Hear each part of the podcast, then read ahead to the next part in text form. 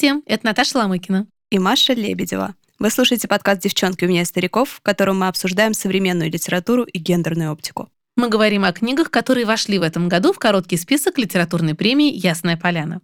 И о тех, которые не вошли, говорим тоже. Потому что ну кто, если не мы? В этом выпуске я расскажу о романе из шорт-листа.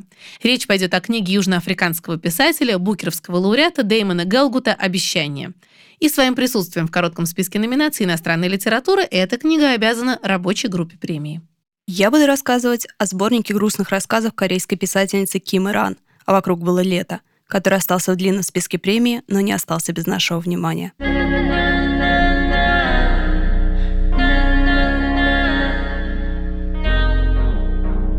На самом деле этого выпуска не было бы, если бы жюри осталось без поддержки специальной рабочей группы из критиков, которые учились в Яснополянской школе критики. Потому что шорт-лист, предложенный членами жюри, в этом месте закончился. Там было шесть книг. Две книги были включены в короткий список по настоянию тех, кто прошел отбор в Яснополянскую школу критики, которая носит имя, к сожалению, покойного уже члена жюри критика Валентина Яковлевича Курбатова. И эти ребята написали о своем желании учиться в школе критики, прошли тестовые задания, получили приглашение, в общем-то, показали себя за время учебы, и некоторые особо вовлеченные, особо талантливые, наверное, были приглашены премией к работе. Они читали... Что вы читали? Вы читали все подряд? Мне очень нравится замечание про особо талантливых. Я просто была на школе Яснополянской критики, и меня в рабочую группу не позвали. Ну вот ты здесь. Ты судишь их работу. Ну, ты еще более талантливый, я так считаю. Ну уж не будем мериться талантами.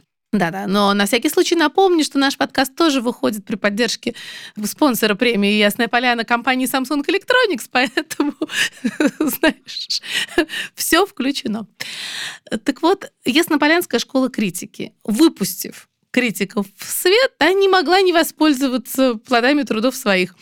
Поэтому часть выпускников привлечена к работе над длинным списком, и результаты мы видим здесь – две книги из нынешнего шорт-листа. «Обещание» Дэймона Гелгута и «Внучка» Бернхарда Шлинка — это результат работы вот этого жюри младокритиков, как я их называю. На самом деле я ему очень благодарна, потому что Дэймон Гелгут написал какой-то великолепный роман, и меня, знаете, меня даже не столько волнует сам роман, столько то, как он сделан. Вот это тот случай, когда я готова признать, что форма и содержание вызывают у меня одинаковый восторг.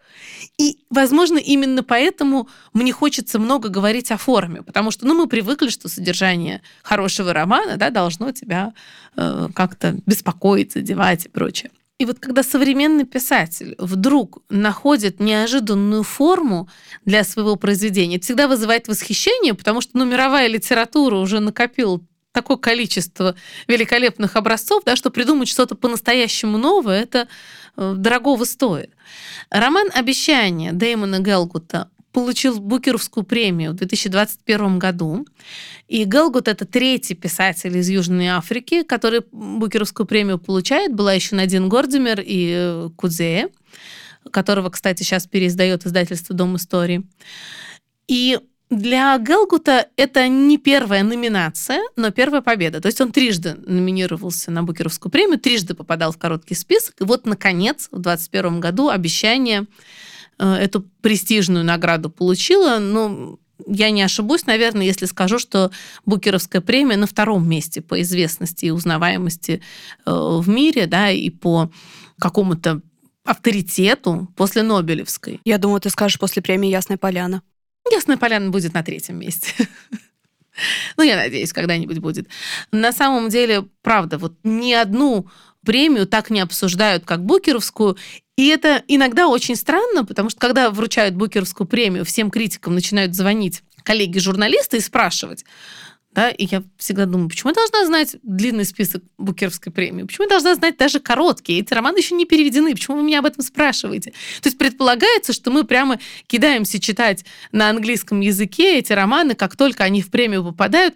Но на самом деле есть коллеги, которые правда кидаются и правда читают на английском. Нет, я за редким исключением жду все-таки перевода, и в данном случае вот все вознаграждено. Я читала фрагмент оригинального текста, чтобы понять, как Леонид Мотылев это сделал и сам ли он это придумал. Сейчас объясню, что. Но я очень рада, что существует перевод этого романа на русский язык, потому что язык романа, повторю, это отдельная, отдельная история, отдельное читательское удовольствие. Вообще, тема книги для Дэймона Гелгута, по его собственным словам, это время – в общем, не новая. Но вот идея очень интересная. Она ему пришла из жизни.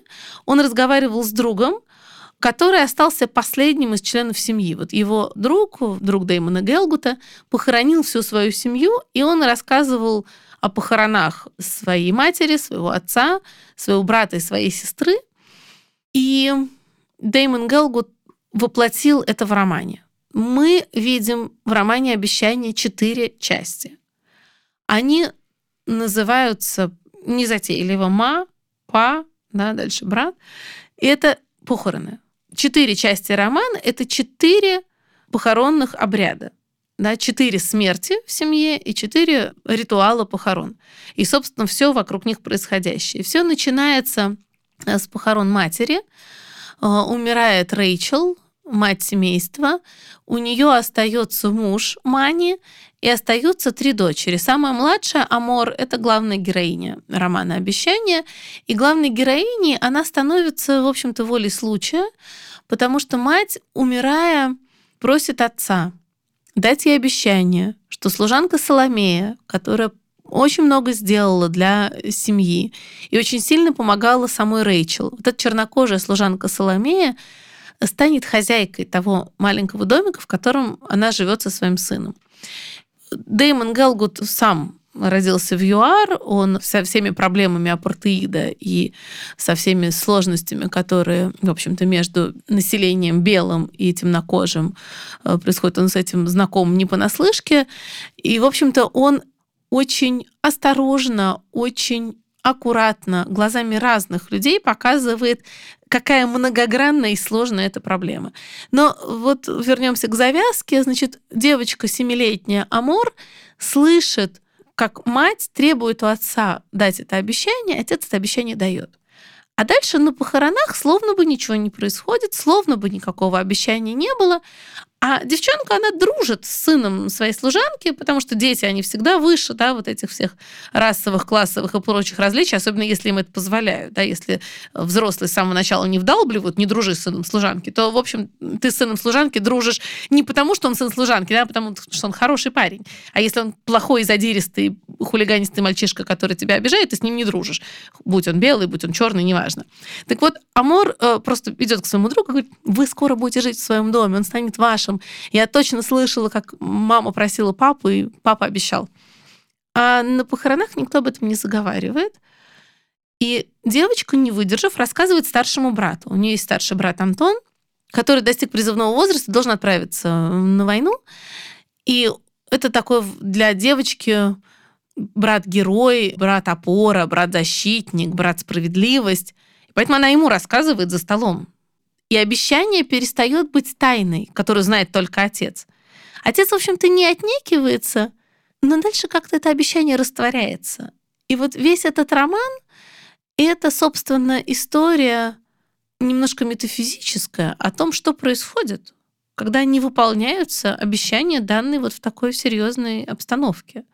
Да, предсмертное обещание, обещание, которое ты дал умирающей жене, вещь очень сильная. И никакие твои собственные сложности, а, особенности жизни, да, трудности, с которыми ты сталкиваешься, потому что в стране жизнь становится все хуже и хуже, вот ничего этого тебя не оправдывает. Ты обещал отдать э, в пользование служанке дом, будь добр. Но этого не происходит. И вот мне не хочется на самом деле пересказывать э, этот роман, потому что он очень небольшой он очень лаконичный и объемный, но мы понимаем, что четыре похоронные процессии, да, девочка Амор становится свидетелем похорон матери, отца, брата и сестры. Ну, как бы она остается одна в этой семье, да, потому что она бы обещание сдержала. А я не буду говорить, сдержит или не сдержит. Да, вот оби... Выполнено будет обещание или нет, не скажу. Но я хочу, с самого начала я сказала, что форма такая же прекрасная, как содержание. Я хочу прочесть самое начало романа и объяснить, собственно, что же меня так пленило. И почему Леонид Мотылев, с моей точки зрения, заслужит вообще какой-то отдельной премии. Я не знаю, выиграет ли премию «Ясная поляна» роман Дэймона Гелгута, но я бы просто дала переводческую премию Леониду Мотылеву. Это самое начало романа. Я прочту небольшой отрывок, но, возможно, вы все поймете и так. Из металлического ящика звучит ее имя, и в тот же миг Амор знает, что это случилось. Она с раннего утра была напряжена. В голове гнездилась боль. Ее словно бы предупредило о чем-то сновидение, но о чем именно она забыла. Знак или образ какой-то чуть ниже поверхности. Подспудный непокой, подземный пожар. Но когда слова произнесены, она им не верит. Закрывает глаза и качает головой. Нет, нет, это не может быть правдой. Мало ли, что тетя сказала. Никто не умер. Это всего-навсего слово, ничего больше. Она глядит на слово, лежащее без всяких объяснений на письменном столе, как перевернутое кверху лапками насекомое. Это стол в кабинете мисс Старки, куда ее позвал голос по громкой связи. Амор ждала и ждала этого момента так долго, воображала его столько раз, что он заранее сделался чем-то вроде факта. Но теперь, когда он настал в заправду, он кажется далеким и похожим на сновидение. Нет, этого не случилось на самом деле, тем более с Ма. Она всегда будет жива. Всегда. На самом деле, по этому фрагменту, хоть и очень драматичному, не совсем понятно, что делает Галгут, потому что, чтобы показать в полной мере его работу, мне пришлось бы значительно более объемный эпизод зачитывать, а не хочется этого делать. У Гелгута голос рассказчика все время незаметно переходит от него самого к герою, к предмету, чему-то еще. Вот здесь было, да, сначала позвал голос из ящика, и это нам рассказывает писатель Деймон Гелгут. Потом сама Амор. Это в филологии, да, не, собственно, прямая речь называется, когда э, происходит переход, вот это переключение регистра без всяких «он сказал», «она сказала». Вот попыталась избавиться от всех приемов и особенностей оформления прямой речи Салли Руни, и она просто сделала. Он сказал, она сказала, он сказал, она сказала, да, и диалоговая форма. Дэймон Гелгут вообще убирает все эти примечания, кто что говорит. У него идет сплошной текст, который произносят как бы все сразу. Когда-то сказанные фразы, невысказанные мысли, впечатление героя, впечатление рассказчика, голос девочки и даже голос тела. То есть вот в одной из сцен появляется покойница-мать. Она вдруг понимает, что она лежит на столе, что тело ее холодное, это тело ее. Да? И это все сплавляется в один текст. А это как-то маркировано визуально, невысказанное от высказанного? Никак. О, Ты боже. знаешь, никак, но гениальность в том, что это абсолютно понятно. Вот я не знаю, как это сделано. Тебе в одном предложении, вот просто в одном предложении может быть переключен регистр. Предложение начинает один рассказчик, а заканчивает другой. А тебе это абсолютно понятно. Вот на самом деле так бывает только во сне. Вот ты только во сне знаешь все законы сна, да, и когда ты просыпаешься, ты даже не можешь это иногда передать, потому что тебе все снилось так ясно, но вложить это в чужую голову нельзя, потому что это была некая данность. Вот Дэймон Гелгут делает вот это. Меня это совершенно заворожило. Я такого не читала никогда. И я не представляю, как Мотылев это сделал на русском языке. Оно и на английском так. И на английском тоже за счет особой грамматики английского языка, да, где нет разницы между он и она, там еще сложнее. Потому что там вообще непонятно по окончаниям глаголов, что происходит. Но этот текст, он удивительно, вот он внутренне полифоничен. Я никогда такого не встречала. Это какая-то феерическая работа со словом, синтаксисом, грамматикой, и при этом остается история, при этом очень легкие предложения. Это не толстовские периоды огромных размеров, да, это легкий очень текст, и этот голос, он еще, понимаешь, он имеет как бы свой тембр и свою громкость. То есть иногда это прям нарастающий гул, иногда это очень тихий голос.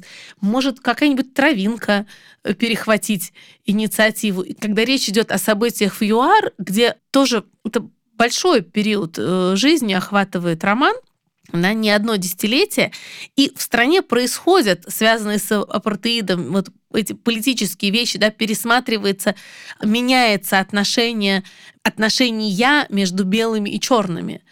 И вот обо всех этих серьезных вещах говорят какие-то предметы, говорит девочка, говорят между строк ее близкие.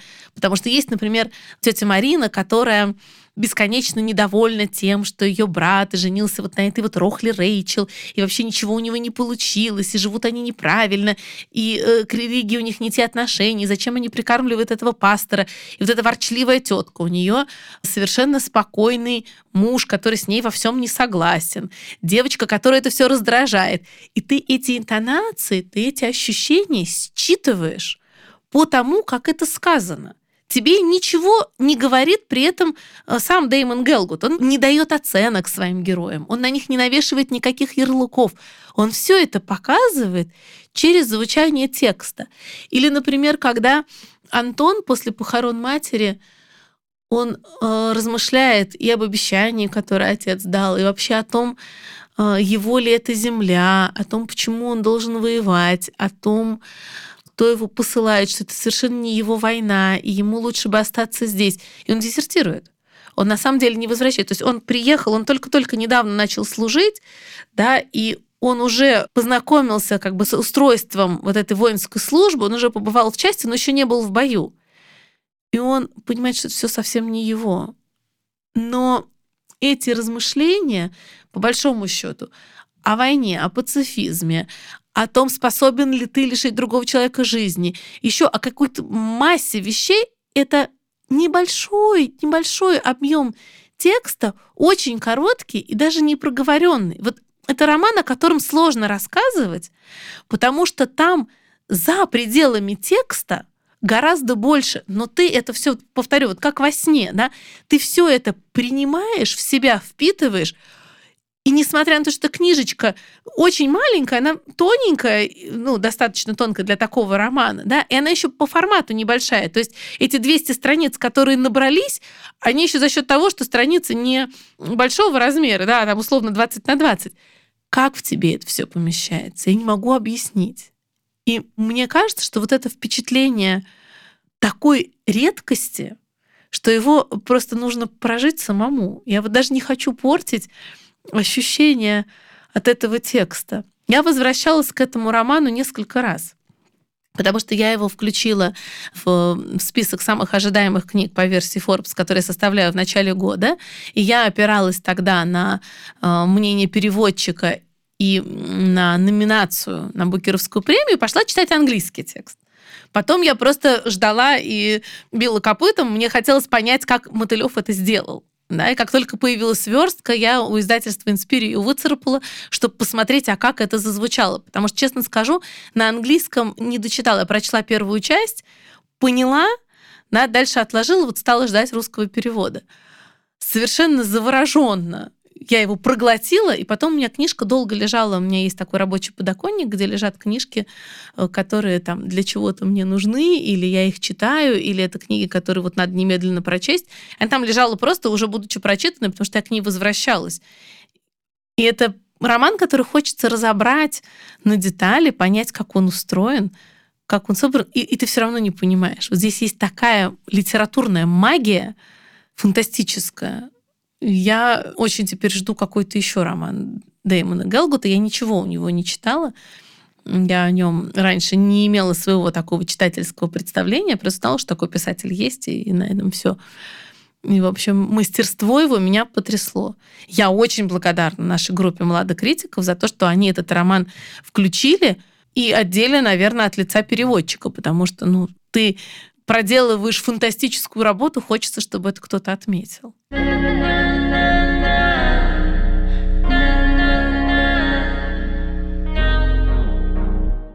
Ну, тогда, наверное, сегодня наши симпатии на стороне рабочей группы, потому что у меня тоже очень хороший сборник, но он устроен несколько проще, чем то, о чем говоришь ты. Расскажи. Ким Иран, а вокруг было лето. Сборник, э, переведенный Александрой Гуделевой и сын Чуйон, который вышел в издательском доме Гиперион. Во-первых, что меня удивило еще до того, как я прочитала книгу, это то, что я впервые вижу пометку для читателей старше 14 лет. Ты сталкивался с таким? Нет. Это необычно тем, что обычно же у нас имеется... 12, 16 Да. или 18? 12, 16, 18, потому что это обусловлено нашим законодательством. А здесь, кажется, именно издательское указание никак с законом не связанное. А, возможно, потому что содержание рассказов э, может травмировать слишком юных читателей, и издатели таким образом позаботились, в отличие от тех, кто составляет школьную программу. Да-да-да, и предлагает, например, убийство старухи-процентщицы юным неокрепшим душам. Ну, вот, скорее всего, так. В романе, который мы будем обсуждать в следующем эпизоде, романе Бернхарда Шлинка «Внучка», главный герой Каспар размышляет как раз об этом. Он думает, чтобы дать почитать своей 14-летней внучке, и смотрит на современную литературу. Тут наркотики, тут пьют, тут секс. И он так, да, наверное, это ей не по возрасту. Почему же мне библиотекарь сказал, что это хорошая книжка? Он берет все читать, подростковое, понимает, что, ну, мораль, наверное, правильная, но вообще посыл ему не очень нравится. А потом говорит, но меня же учили на классике. Раскольников, который убил старушку. Нормально это читать в средней школе? Ну, наверное, тоже нет. Но в классике все-таки посыл другой. И, в общем, он э, в итоге поступает как типичный дед. Он берет книжки, которые нравились ему в детстве. Он приносит Маугли, что-то еще, я вот сейчас забыла, к сожалению. То есть он приносит книжки, которые ему кажутся нормальными для 14-летней внучки, потому что они нравились ему самому. И он выбирает для нее 8 книг, ставит на полку и думает, что вот он, пожалуй, если какая-то ей приглянется, он по каждой может поддержать разговор. Все, им будет хорошо. Она, правда, потом приносит ему правду о дневнике Анны Франк, и разговор у них заходит в другую степь, но об этом в следующем выпуске. Прости, я тебя перебил. Ничего страшного. Я думаю, что всем было интересно послушать о том, как дед подбирал книгу Маугли для своей внучки-нацистки. Ты спойлеришь? А «Вокруг было лето», давшее название сборнику, это, что интересно тоже, не название одного из рассказов а в честь маленького послесловия, которое настолько небольшое, что я могу прочитать его почти полностью. Мне кажется, оно очень здорово перекликается с твоей идеей невысказанного и нерассказанного, о которой ты упоминала. Послесловие такое. Приходит лето. Оно как друг протягивает ко мне руки. Потом оно уходит, что-то забирая с собой, а что-то оставляя мне навсегда. Недосказанные слова и несовершенные поступки однажды становятся героями моих рассказов. Что нужно сделать, чтобы они стали живыми? Какие слова произнести? Какие поступки совершить? Что они думают, если слова бессильны? Что предпринимают, когда не знают, как поступить? И вот за счет того, что название сборника не как мы привыкли по названию одного из рассказов, сам сборник становится таким большим мета-рассказом, где кроме маленьких историй есть одна большая, а не высказанным. Когда я начала его читать, мне при моем небольшом, скажем так, опыте прочтения корейской прозы все равно показалось, что это типичная корейская проза, которая немного похожа на почему-то аниме Макото Синкая. У меня всегда ассоциируется с аниме Макото Синкая, про которое шутят «пофиг на сюжет, рисуем облака». Да, очень такое детализированное, внимание к бытовым деталям. А в корейской литературе, которая мне встречалась, опять же, очень малый опыт, постоянно едят. И этой еде, приготовлению пищи, тому, как она выглядит, это у нас уже Миядзаки. Хотя я привожу все примеры из аниме, они абсолютно из корейской культуры. У меня проходят такие параллели. Слушай, ну ведь это абсолютно корейское явление, когда человек ест перед камерой, а другие это смотрят. Ну да. То есть вот эти длинные-длинные ролики, которые в пандемию люди развлекались тем, что смотрели, как другие едят. Вот я знаю, что в Корее это прям э, разновидность досуга. Я не помню, как эти ролики называются, к сожалению, да, но вот это YouTube такая форма проведения времени, вот убийства времени. Ты смотришь, как человек ест.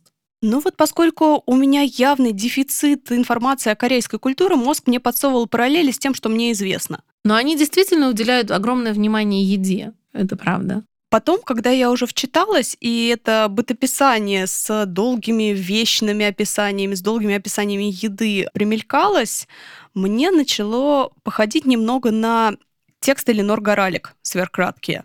Вот у нее есть э, короче рассказы длиной в пару абзацев, а иногда там и в одно предложение укладывается. И особенно первый рассказ сборника, который называется «Начало зимы», Он мне очень сильно напоминает э, рассказ Ленор Горалик по-человечески. Это просто один еще из моих любимых у нее рассказов. А он, по-моему, на полстранички. Там ситуация выбора матраса пары в Икее оборачивается трагедией. Пара, мужчина и женщина, приходят э, в Икею, и мужчине надоело туда тащиться, ему не нравится рассматривать все эти матрасики, ему скучно, ему все мешает, а женщина, то ли его жена, то ли партнерка, она смотрит свой список и что-то вычеркивает, ложится на все матрасы, примеряется, и мы думаем, что ну, просто какая-то сценка, если мы до этого не читали Ленор Горалик и не знаем, что сейчас начнется что-нибудь э, напоминающее пуант в новелле, ну, собственно, это он и есть. Просто из того, что это микротекст, пуант выносится в конец и переворачивает абсолютно все, о чем мы знали. И когда мы начинаем думать, что героиня просто задолбала героя выбором матраса, оказывается, что это история о том, что умирает человек, и ему подбирают, на какой кровати ему лучше умирать. И история выбора кровати, вот эта бытовая, оборачивается большой трагедией. Она выбирает, чтобы ему было поудобнее, чтобы он достойно ушел. И, собственно, почему по-человечески? Потому что, чтобы он жил по-человечески и умер по-человечески. Ну да. И вот такие же впечатления, как от этого и многих других замечательных рассказов прекрасной Ленор Горалик, остаются вайбы от этого сборника, потому что в начале, в первом же рассказе начало зимы, как я сказала, поклейка обоев оборачивается внезапно воспоминанием о гибели маленького сына. И здесь немного понятна забота о читателях 14 потому что я как два раза по 14 плакала в электричке над этими рассказами. Они действительно очень грустные, очень красивые, и их, в принципе, читать может быть тяжело, потому что это рассказы про смерть. Умирает ребенок, собака, отец, язык, Умирает язык. Умирает язык. Я сейчас отдельно расскажу по, про это. Любовь умирает, семья рушится. И это рассказы об одиночестве, причем об одиночестве не формальном, а об одиночестве наедине с самыми близкими, которое иногда кажется страшнее, потому что все это невысказанное разъединяет людей вот такой невидимой глыбой. И поначалу это достаточно бытовые реалистичные рассказы, и ты думаешь, ну, типичная корейская проза, прочитав три корейские книги, как я. Пока вдруг не появляется единственный по форме выпадающий из этого сборника, но по содержанию идеально ему откликающийся. Это рассказ «Молчание будущего», и среди этих бытовых рассказов это притча. Это вот тот самый Про рассказ язык. о смерти языка. О смерти языка, угу. да. Там речь идет о музее языков малочисленных народов, где буквально выставлены представители малых народностей, которые единственные последние представители умирающих языков. И я не знаю, я как человек, ненавидящий музей, мне было это еще очень интересно читать, потому что... Так, так, так, вот тут все интересно. И то, что ты ненавидишь музей, и почему тебе интересно это читать. Я ненавижу музеи, потому что мне, опять же, как человеку, да, ну, как культурологу, мне, возможно, полезно ходить в музеи. А как человеку мне откровенно плевать, с какой чашки пил Достоевский. И я бесконечно уважаю труд музейщиков и всех, кто готов жизнь положить, чтобы восстановить чье-нибудь платье, но когда я сама бываю в музее, это, к сожалению, случается, мне интереснее смотреть на людей, которые смотрят на предметы. Мне интересно живое. А в этом рассказе показаны как раз такие слоняющиеся люди, которые, как и я, не любят музей, но решили, нужно же культурно как-то просвещаться, и пошли туда ради вот этого вот причастности к другой культуре. И они без особого интереса бродят по залу, задают глупые вопросы гиду и не слышат даже, что им говорят представители этих малых языков, потому что они ходят в наушниках и слушают перевод. И Работники этого музея не сидят в залах, как в клетках, и смотрят на этих посетителей. И это очень страшно, когда посетители делают селфи на их фоне. Здесь сразу вспоминаются все эти дискуссии про селфи в лагере смерти бывшем или еще где-нибудь в таких местах. И тебе, конечно же, не по себе.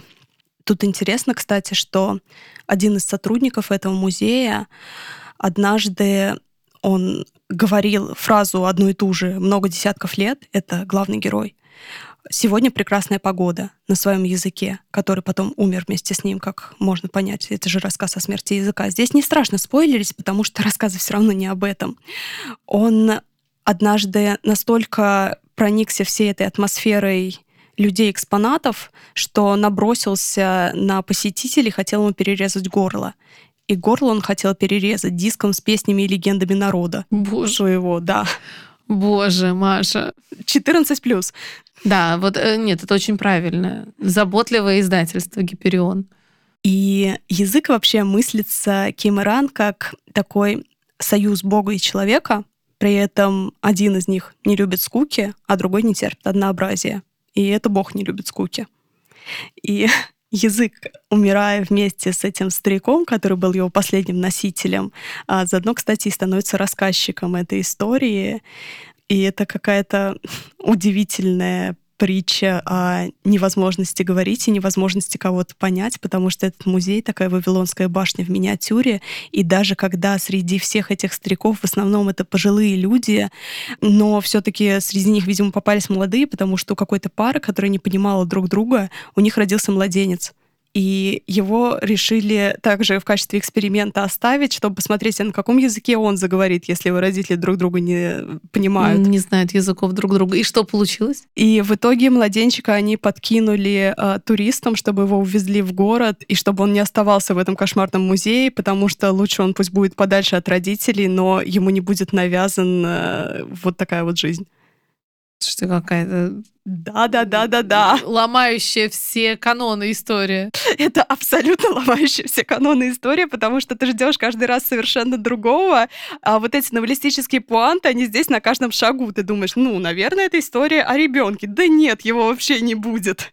И если изначально вот эти вот рассказы напоминают э, мне Синкая, потом Горалик, потом вдруг эта невообразимая притча вторгается в череду бытописательных историй, то потом уже к концу сборника эти истории не напоминают тебе ничего, потому что они просто затянули и начали задавать собственный ритм. И Этих историй на самом деле очень много. Там будет о матери, которая воспитывает сына, и сперва ты думаешь, что это о том, как э, тяжело быть соло мамой, потом ты думаешь это о том, что тяжело воспитывать ребенка от смешанного брака в культуре, которая не приемлет э, чужаков почти любая культура.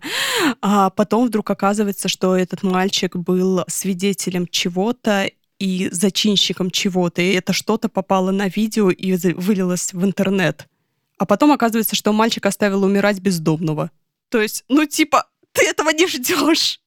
Мне кажется, что очень полезно бывает э, читать романы или рассказы, да, художественную прозу из совсем другой культуры, в том числе, э, чтобы посмотреть, как ломаются твои собственные шаблоны. Потому что, согласись, когда мы вот в пространстве европейской литературы находимся, у нас уже есть сюжетные шаблоны, линии какие-то. Ты в целом понимаешь, к чему идет, да, ты понимаешь, что вот этот герой появился, и он будет определенным образом развиваться, потому что ты про него кое-что понял, и тебе ясно, как он будет действовать. Когда у тебя культура восточная, когда у тебя культура там индонезийская, корейская, какая-нибудь, э, не знаю, тайваньская, ты вдруг обнаруживаешь постоянно себя удивляющимся, потому что слом шаблона на каждом шагу происходит. Мне интересно, как реагируют они сами на свою литературу, но мы вот, наверное, этого не узнаем. Думаю, да, если только компания Samsung Electronics не предоставит нам спикера. Действительно. Ну вот на самом деле то же самое и у меня случилось с романом «Обещание», да, потому что ну, во-первых, когда ты знакомишься с семьей, ты не ожидаешь, что будешь с ними встречаться только на похоронах. А, во-вторых, когда героем, рассказчиком может стать кто угодно, Например, там есть очень важный эпизод, и вот с этим романом сложно, да, ничего нельзя рассказать, потому что все не просто так. Но вот есть очень важный эпизод, когда в Амор попадает молния. И это кольцевая композиция в романе, потому что ее прощание с Ма ознаменовано вот этой вот молнией, дождем, и это, в общем, такое потрясение для девочки. И в конце романа, когда она уже остается одна, и ей там 40 с небольшим, снова идет дождь, и она вспоминает эту молнию на холме. Но Гелгуд, он пишет об этом, понимаете, с точки зрения дождя. Дождь, стекая по телу Амор, как бы чувствует, что все повторяется. Тут невозможно объяснить, да, но вот ты постоянно сталкиваешься с тем же удивлением, да, про которое ты, Маш, говоришь, потому что ты этого не ожидаешь. Ты все время не ожидаешь. И вот это приятное очень э, удивление, потому что ты много прочел уже, ты рад удивиться, ты рад, что люди так иначе высказывают свои мысли, а главное, ценности это все те же, да, держать свое слово, любить своего ближнего, не предавать. То есть эти ценности всем понятны, да, но то, как о них рассказано, у тебя постоянно вызывает такую вспышку. Ух ты, ух ты, ух ты. На самом деле хорошо, что в премии «Ясная поляна» номинаторы ориентируются на разные литературы. Я всегда, когда получаю длинный список, с удовольствием смотрю, какие есть страны, с удовольствием смотрю, какие культуры представлены будут. Потому что вот Македония, да, Албания, Индонезия, Восточная Европа, Западная Европа, Азия, все это очень здорово. Ну, то есть, если бы не такая серьезная навигация, вот составленная правда экспертами, потому что мы ведь знаем, кто номинирует, да, уважаемые переводчики, маститые критики, издатели, которые для того, чтобы сформировать свой портфель, перевернули кучу книг, да, и вскопали эту всю почву на международных книжных ярмарках, чтобы купить права именно на ту книгу, которая кажется им важной и интересной. То есть перелопачено очень много, и в этом смысле премия, конечно, это срез вот мировой литературы на сегодняшний день. Очень приятно удивляться. Приятно удивляться, но при этом неприятно удивляться, когда в Албании и Македонии выбрали совершенно неинтересные романы с неинтересными героями, особенно поп света. не дает тебе покоя пуп света. Я прям обещаю прочесть. Уже надо противопоставить что-то. В общем, ты считаешь, что и члены жюри, и наши младокритики напрасно не заметили такой прекрасный хрупкий сборник корейской писательницы Ким Иран? Действительно славный сборник, но, может быть, не осталось места или что-нибудь еще, потому что я не то чтобы визжу от восторга, как ты слышишь, но он действительно очень хороший. И хорошие книги не обязательно должны заставлять визжать от восторга, они скорее должны менять наше восприятие, как любое искусство. Но все-таки из этой пары Дэймон Гелгут «Обещание» и Ким Иран, а вокруг было лето. Гелгут, потому что работа переводчика меня тоже поразила. Все-таки переводчиков мы здесь тоже оцениваем.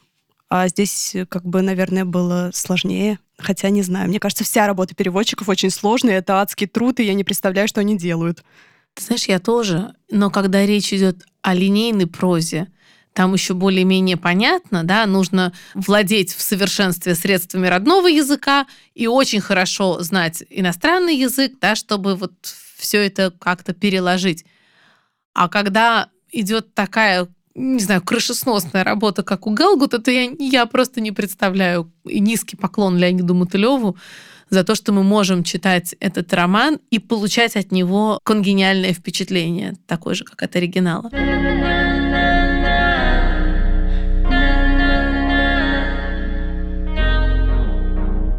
Это подкаст «Девчонки умнее стариков» о современной литературе и гендерной оптике. Сегодня мы обсуждали изящный, в самом лучшем смысле слова сложный, многоголосный роман южноафриканского писателя Дэймона Гелгута «Обещание» в виртуозном переводе Леонида Мотылева, который вполне справедливо вошел в короткий список премии «Ясная поляна» в номинации «Иностранная литература». И сборник грустных рассказов о хрупкости настоящего корейской писательницы Ким Ирана «Вокруг было лето», который в шорт-лист не попал. Жаль. Подкаст выходит при поддержке соучредителя литературной премии «Ясная поляна» компании Samsung Electronics. Спасибо большое, что послушали нас.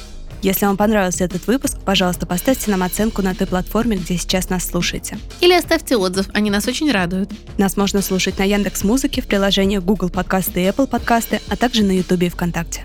За анонсами новых выпусков вы можете следить в нашем телеграм-канале «Девчонки умнее стариков» или в группе премии «Ясная поляна» ВКонтакте. Там же можно оставить свои комментарии к этому выпуску. Мы их очень ждем и всегда отвечаем. Всем пока. Пока. thank you